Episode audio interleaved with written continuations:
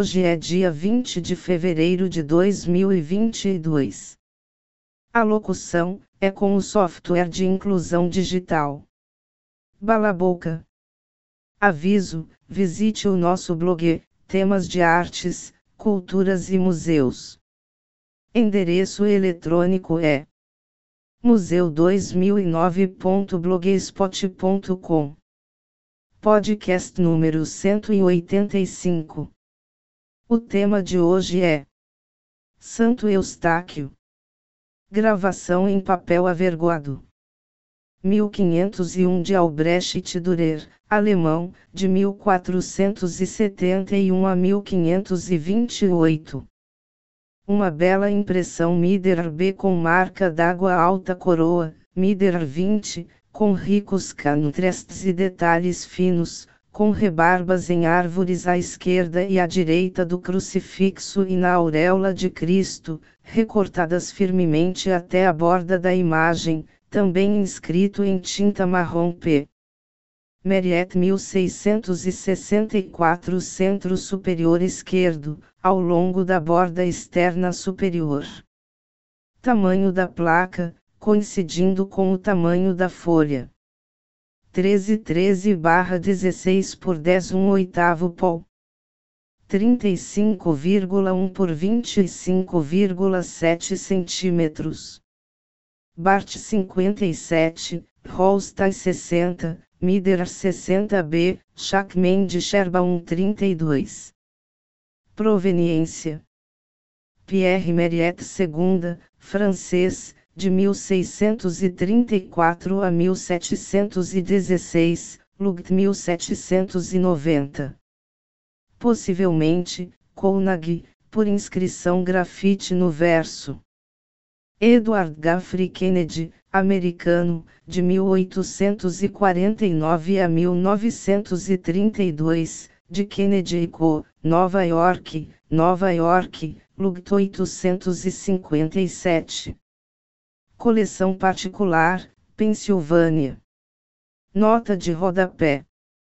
Observação. Considerado o maior editor do século, Pierre Meriette II era filho de Pierre Meriette e continuou o legado de seu pai como negociante e colecionador de impressão mais proeminente de Paris. Em 1655, Mariette casou-se com Madeleine de Coulmont, viúva do famoso negociante e editor François Lelois. Através desta união, Mariette uniu os dois ofícios familiares em um próspero conjunto comercial Auxiliary Colonies de Hercule, na rua mais antiga de Paris, a Rue Saint-Jacques, que gozava de uma reputação considerável e contava com um fiel, famoso e sempre clientela crescente. O próprio Lelos era conhecido por trabalhar frequentemente como agente do Conde de Erendal e do Rei Carlos e da Inglaterra.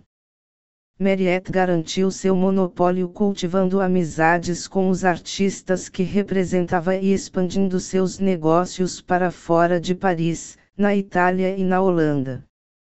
Essas relações próximas foram fundamentais para seus herdeiros, primeiro para seu quarto filho Jean, nascido em 1660, e depois para seu neto, o grande Pierre Jean Meriette, que embarcou com sucesso no caminho traçado por seus ancestrais e que rapidamente se mostrou digno do nome Meriette por ser o especialista seguro e astuto colecionador que tinha apenas 20 anos.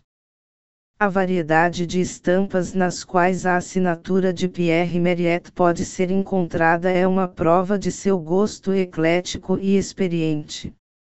A presente obra não foi a única gravura de Durer em sua coleção, como revelam os 16 exemplares de The Engraved Passion agora no Museu Britânico de Londres, todos marcados no verso com a assinatura manuscrita de Pierre Meriette. Santo Eustáquio é um dos mais importantes de Durer, assim como sua maior gravura. Retrata a conversão de Placidus, um general romano, ao cristianismo. Segundo a lenda, Plácidos encontrou um veado enquanto caçava e teve uma visão do crucifixo aparecendo entre os chifres do animal.